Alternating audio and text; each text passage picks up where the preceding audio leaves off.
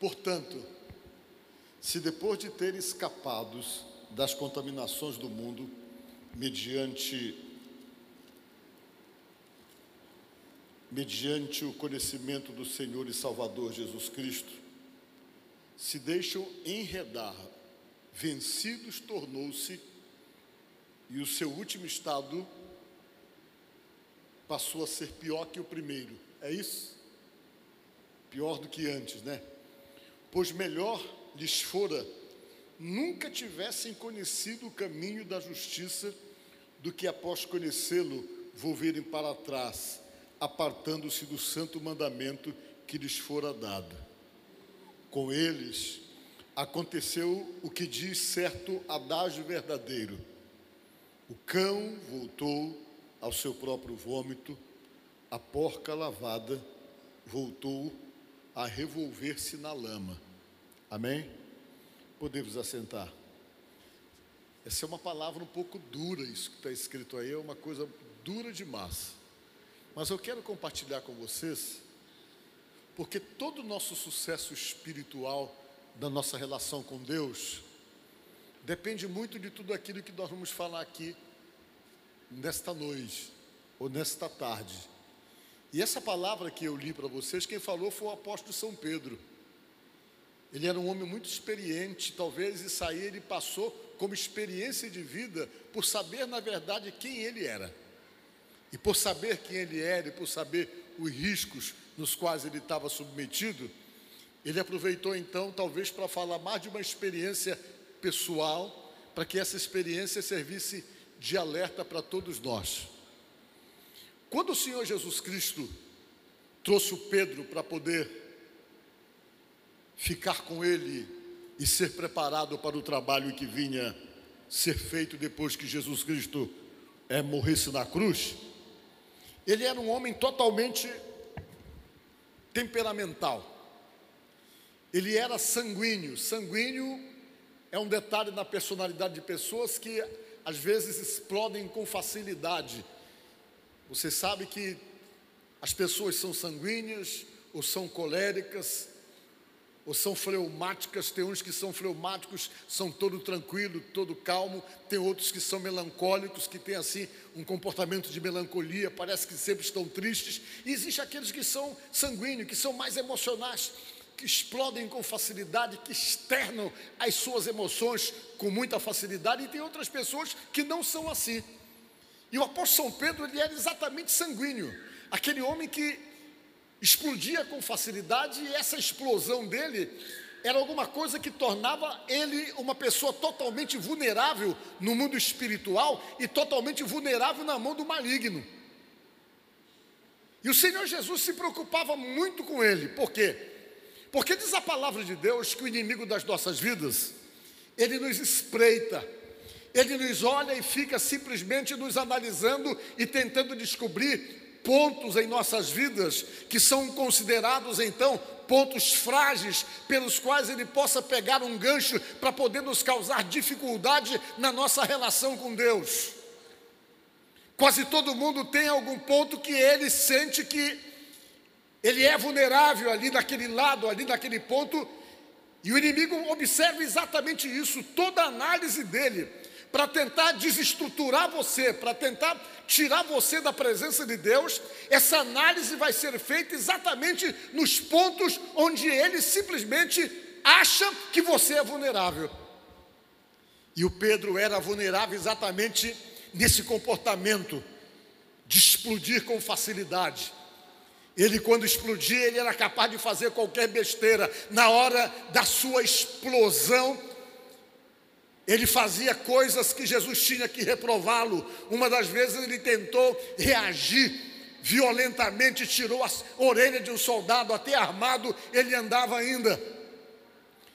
Nas outras vezes ele agia de uma maneira que Jesus Cristo se incomodava, ele subestimava os demais amigos e sempre ele tinha uma posição mais dura. Sempre ele descontrolava. E por conta então de uma série de coisas, que eram as vulnerabilidades que ele tinha nas suas ações, no, seus, no seu comportamento, o inimigo ficava procurando encontrar meios para tentar destruí-lo. para tentar desestruturá-lo espiritualmente. E uma delas, o inimigo tentou. A Bíblia diz que o inimigo das nossas vidas foi com Deus, requereu o direito de brincar com Pedro e se ele foi requerer esse direito de brincar com Pedro, ele foi fazer isso porque alguma coisa ele viu na vida do Pedro que favorecia a ação dele e que favorecia ele agir exatamente entrando na vida dele por aquela brecha que ele estava deixando. E diz a palavra de Deus que Jesus olhou para o Pedro e disse: Olha, Pedro, Satanás pediu para se andar contigo. Ele pediu para brincar com você. Mas eu orei três vezes ao Pai, disse Jesus. Três vezes ao Pai eu orei e disse: Pai, não deixa, não permita. Eu pedi para Deus não deixar, e Jesus pediu para o Pai não permitir, ainda que talvez o inimigo encontrasse legalidade para poder entrar na vida dele ali Exatamente porque Jesus, ao conhecer Pedro, sabia da sua estrutura frágil e sabia que ele não tinha estrutura para poder suportar uma ação maligna, dado brecha a ele, por ele mesmo, porque ele não tinha como permanecer de pé. A prova é que a estrutura dele era frágil, que ele chegou a negar três vezes. Ele era uma pessoa igual a mim, igual a você, sujeito a fraquezas, e Jesus tinha que estar cuidando dele constantemente, porque Jesus Cristo sabia que ele era vulnerável, que era fácil o inimigo encontrar meios para poder simplesmente quebrar aquela harmonia que ele estava tendo com Deus. Da mesma forma, Jesus cuida da gente. Ele sabe quais são exatamente a fragilidade da sua estrutura emocional ele sabe onde é que são os pontos fracos que você tem e pelos quais de repente o inimigo pode pegar gancho para tentar simplesmente entrar na tua vida para procurar é desestruturar a tua vida. E por conta então de todo esse risco que um ser humano comum que serve a Deus passa, existe também toda uma alerta dentro da palavra de Deus. Por quê? Porque a coisa mais difícil para Deus é conseguir fazer com que venhamos simplesmente permanecermos, com que venhamos permanecer. Jesus sabe que é uma dificuldade muito grande fazer com que a gente permaneça, porque a nossa cabeça muda muito. Isso é a preocupação de Deus.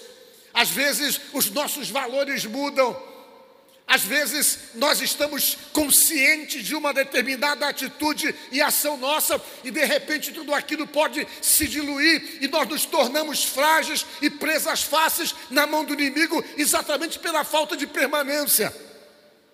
E a falta de permanência para Deus é uma coisa tão difícil quando não há essa permanência em nós, porque Ele nunca consegue terminar o que Ele começa na nossa vida.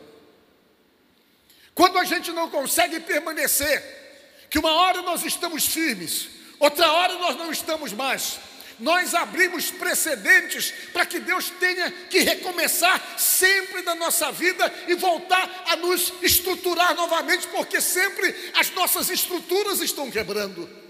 As nossas estruturas estão se diluindo e Deus tem que vir e começar a nos estruturar de novo. E quando Ele está começando a estruturar para nos levar a uma posição de bênção, que exige tempo, que exige, exige fase, que exige etapas que nós estamos vivendo, às vezes nós caímos de novo e Deus tem que voltar e começar tudo de novo, e aquilo que estava adiantado vai ter que começar do zero. Por isso que Jesus pede para nós permanecermos.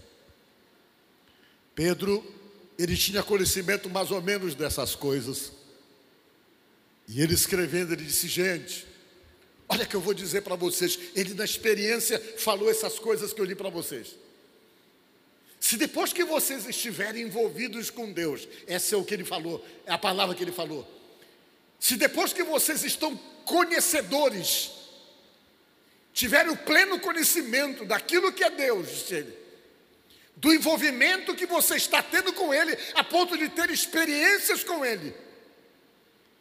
E ele disse: vocês de repente voltarem para trás, voltarem a ser tudo aquilo que você já foi antes, da qual você saiu para começar a experimentar uma vida nova com Deus.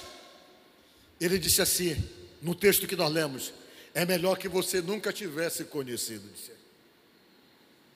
Porque para Deus é melhor não conhecer do que conhecer, ter conhecimento e voltar, voltar para trás, disse ele. E disse ele que quando isso acontece em nossas vidas, ele fez uma comparação muito dura. Uma comparação dura que ele fez exatamente quando nós permitimos que a nossa vida venha retroceder.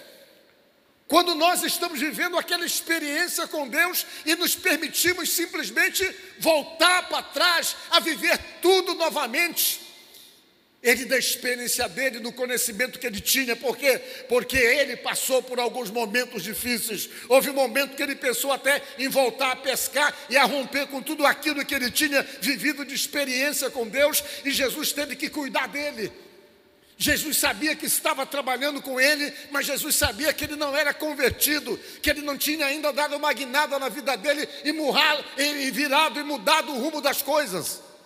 E Jesus disse: Olha, Pedro, quando você se converter de verdade, que a tua vida é pegar um rumo diferente, que houver uma conversão, que sair de onde você está para uma direção diferente, você vai e apacenta meus cordeiros, você vai ser um instrumento para realmente fazer coisas grandiosas. Mas é preciso então que aconteça em você essa mudança real, e ele, Pedro, sabia disso, que muita coisa precisava mudar. Ele sabia que muita coisa na vida dele abriam precedentes para as ações malignas.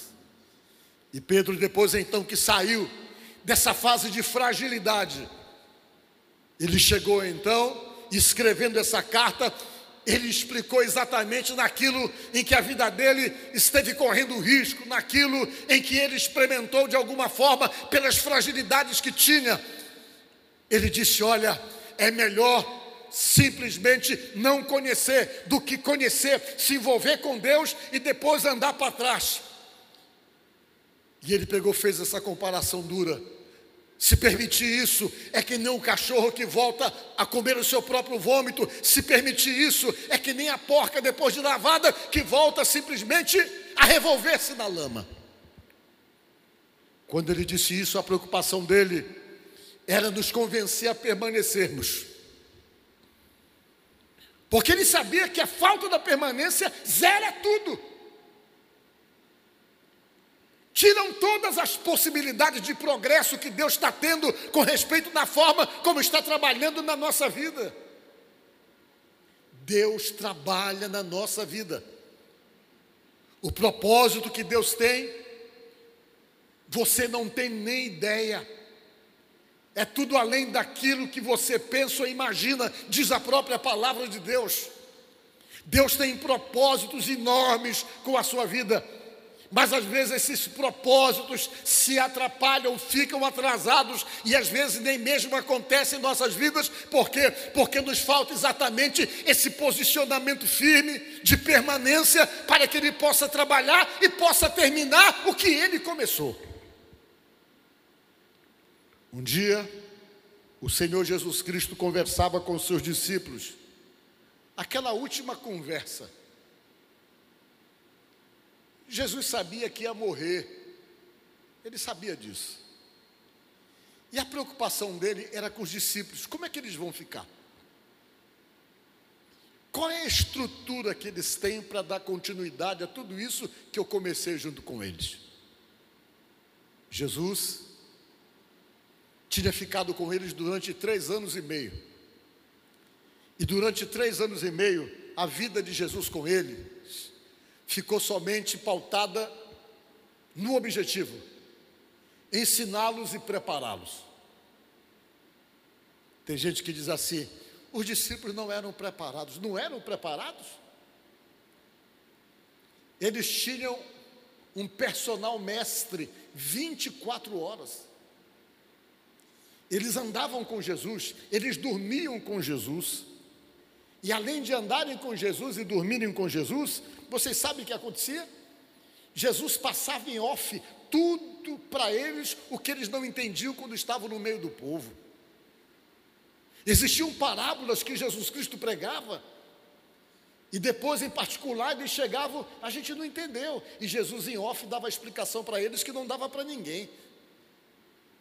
Jesus era tão preocupado em prepará-los, que Jesus deu aula para eles, direto, ensinou direto, e ainda deu aula prática que chegou o momento da prática, para eles colocarem em prática tudo que eles tinham aprendido, a Bíblia diz que Jesus mandou eles irem de dois em dois, entrarem das casas e orarem pelas pessoas e pregarem o Evangelho e fazerem a obra de Deus. E eles iam de dois em dois, atendendo uma aula prática dada por Jesus. Eles iam sozinhos e quando eles voltavam, eles voltavam entusiasmados, dizendo: Senhor, nós dávamos ordem, os demônios saíam. E Jesus diz assim num texto: Eu vi Satanás subindo e descendo, agoniado com vocês.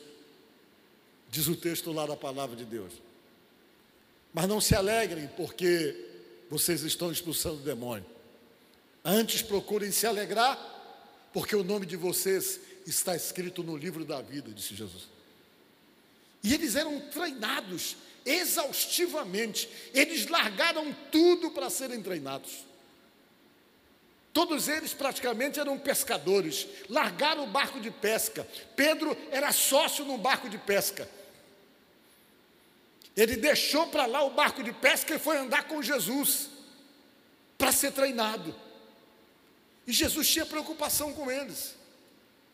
Jesus sabia de uma coisa: sabia que ia morrer, que a morte dele ia ser uma morte muito trágica,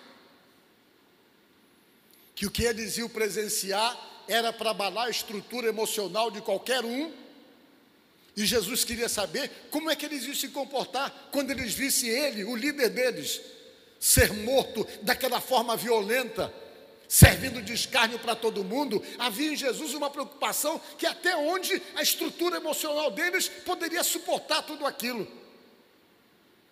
Não foi fácil. Mas alguns dias antes de Jesus morrer, Jesus chamou todos eles para ter uma conversa.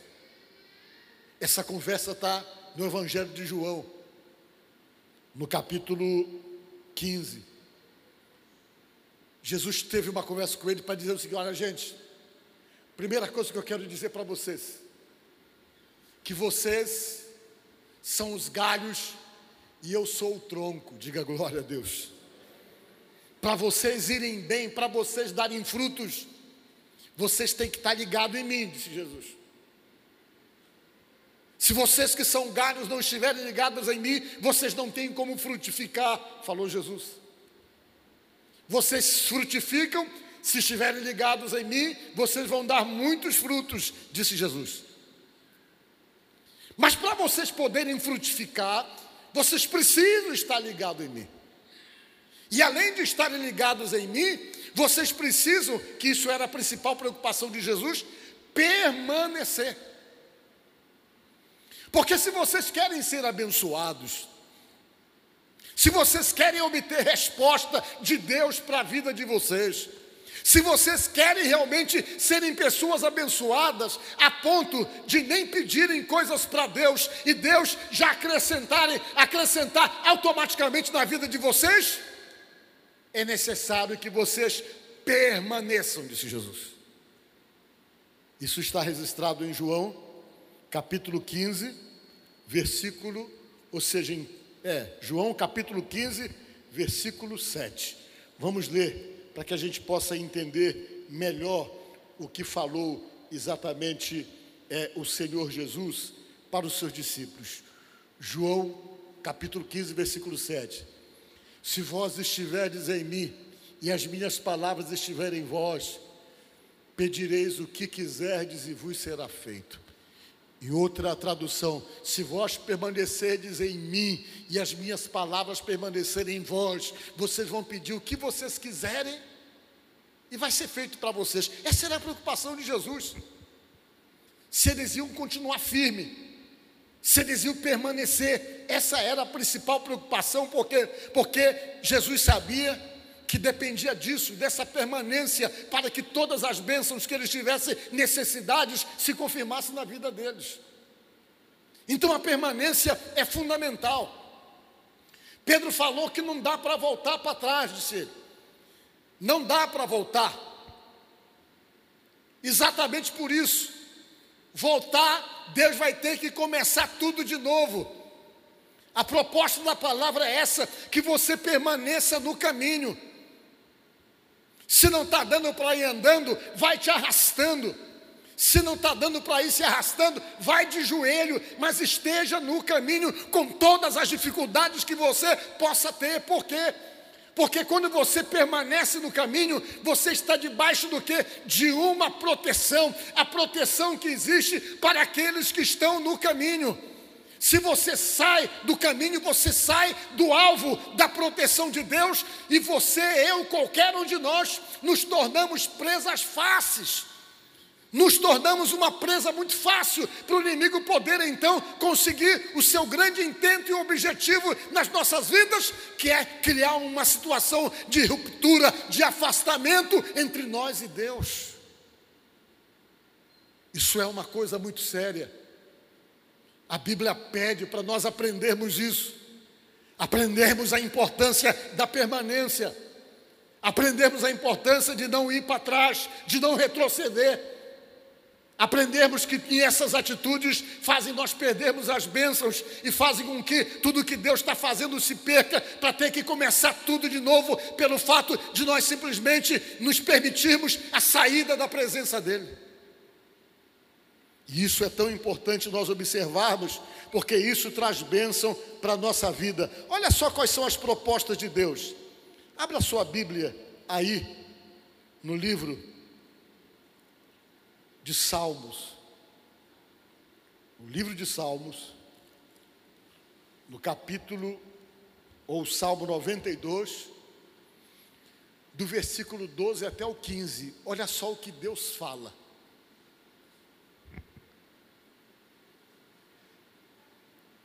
O justo florescerá como a palmeira e como o cedro do Líbano, disse ele. Quem é justo? Justo é aquele que é justificado por Deus, pela decisão, pelo envolvimento, pela relação próxima. Vamos ver o verso seguinte. Os que estão plantados na casa do Senhor florescerão nos atos do nosso Deus, Deus falou. A colocação de Deus é essa: que você, como justo, você cresce que nem a palmeira, que nem um cedro do Líbano. Por que, que Deus fala isso? Porque quando você se planta com Deus e se planta na casa de Deus, a Bíblia diz que você cresce como a palmeira. Tem palmeiras, palmeira que tem 30, 40 metros de altura. E a palmeira é uma árvore que tem capacidade de suportar temporal e ventos fortes. Quando o vento vem, ela enverga, vai lá embaixo, mas ela volta para o lugar dela. Por isso que tem essa comparação. O cedro do Líbano é uma árvore tão vigorosa que tem as suas raízes que se espalham a ponto que dá sustentação a toda a estrutura que ela tem. O cedro do Líbano cresce 40 metros. E a palavra de Deus está fazendo uma comparação que quer que você seja que nem uma palmeira sustentado, preparado para suportar vento, você vai balançar, mas a proposta o entendimento de Deus é que você não vai sair do seu lugar, você vai suportar os ventos, vai lá embaixo, mas você volta para o seu lugar de origem depois que o vento passar. Deus quer que você seja que nem um cedro do Líbano, que espalha as suas raízes perto de um ribeiro, que é bem plantado, que é bem sustentado, é inabalável. Deus quer que você seja assim, que você esteja bem plantado, porque se você estiver bem plantado, não vai haver facilidade para o inimigo arrancar você. E dentro dessa proposta da Bíblia é assim: plantado na casa de Deus, nos átrios do Senhor no pátio da casa de Deus, diz a Bíblia, que você tem que estar plantado e muito bem plantado, porque se você estiver plantado na casa de Deus, você vai estar sustentado, diz a Bíblia. E o que vai acontecer? Vamos ver o verso seguinte: na velhice ainda darão frutos, serão viçosos e vigorosos. Diz a palavra de Deus que quando você se sustenta, que você permanece, que você se planta com Deus e fica plantado ali, você fica velhinho, mas continua realmente vigoroso, mas muito vigoroso, por quê? Porque você está plantado no lugar certo, e a melhor maneira de você estar plantado é em Deus, nas coisas dele, porque se você estiver plantado em Deus e nas coisas dele, nada nada abala você. E o salmo seguinte, ou seja, o verso seguinte diz o quê? Para anunciar que o Senhor é reto, Ele é a minha rocha e nele não há injustiça. Diz a palavra que quando você permanece, que você se planta, se planta na casa de Deus e se sustenta ali, você está preparado para vento forte, você está preparado para temporal, você está preparado para as intempéries da vida, porque porque você está permanecendo em Deus, e quando você permanece em Deus, o próprio Jesus falou aos discípulos: você pede o que você quiser e vai ser feito para você. Isso é a Bíblia, amigos. Então, nesta tarde, terminando essa minha palavra, eu digo para você: se plante por quê? Não vai faltar proposta para você se arrancar do lugar que você está. As propostas vão continuar sempre. O inimigo vai vir com manjares que parecem irrecusáveis, exatamente para que você venha se desplantar. Para que você não permaneça. Por quê? Porque ele sabe que enquanto você permanece, é muito difícil pegar você. Ele sabe que enquanto você está plantado, você está sustentado e é difícil ele destruir você. Mas ele precisa que você se desplante, que você saia, que você seja arrancado do lugar onde você está plantado. Porque se ele arranca você e consegue convencer você a se desplantar, você se torna vulnerável. Por quê? Porque Deus não tem muita coisa para fazer, porque é opção, é escolha, e não tem coisa que Deus mais respeite do que a escolha da gente, o livre-arbítrio, a liberdade de poder decidir e escolher aquilo que nós queremos para nós. E quando você escolhe se desplantar, você se torna vulnerável e ele acaba conseguindo os objetivos que tem com respeito a esse rompimento que ele precisa fazer acontecer entre eu e Deus, entre você e Deus, para poder ter acesso e causar aquilo que a Bíblia diz que é especialista em fazer: matar, roubar e destruir. Então, que nesta tarde, ponha na sua cabeça, permaneça, se plante, entenda que tudo de bom com respeito, promessa de Deus, a evolução de Deus na tua própria vida, Deus dá continuidade, que Ele começou, depende dessa permanência, depende de estar plantado e muito bem plantado, porque se você permanecer e estiver muito bem plantado, você vai dar fruto até velhinho, anunciando que o Senhor é bom e que a sua justiça é incomparável. Amém? Pensa nisso. E que Deus abençoe você e ajude você no nome de Jesus.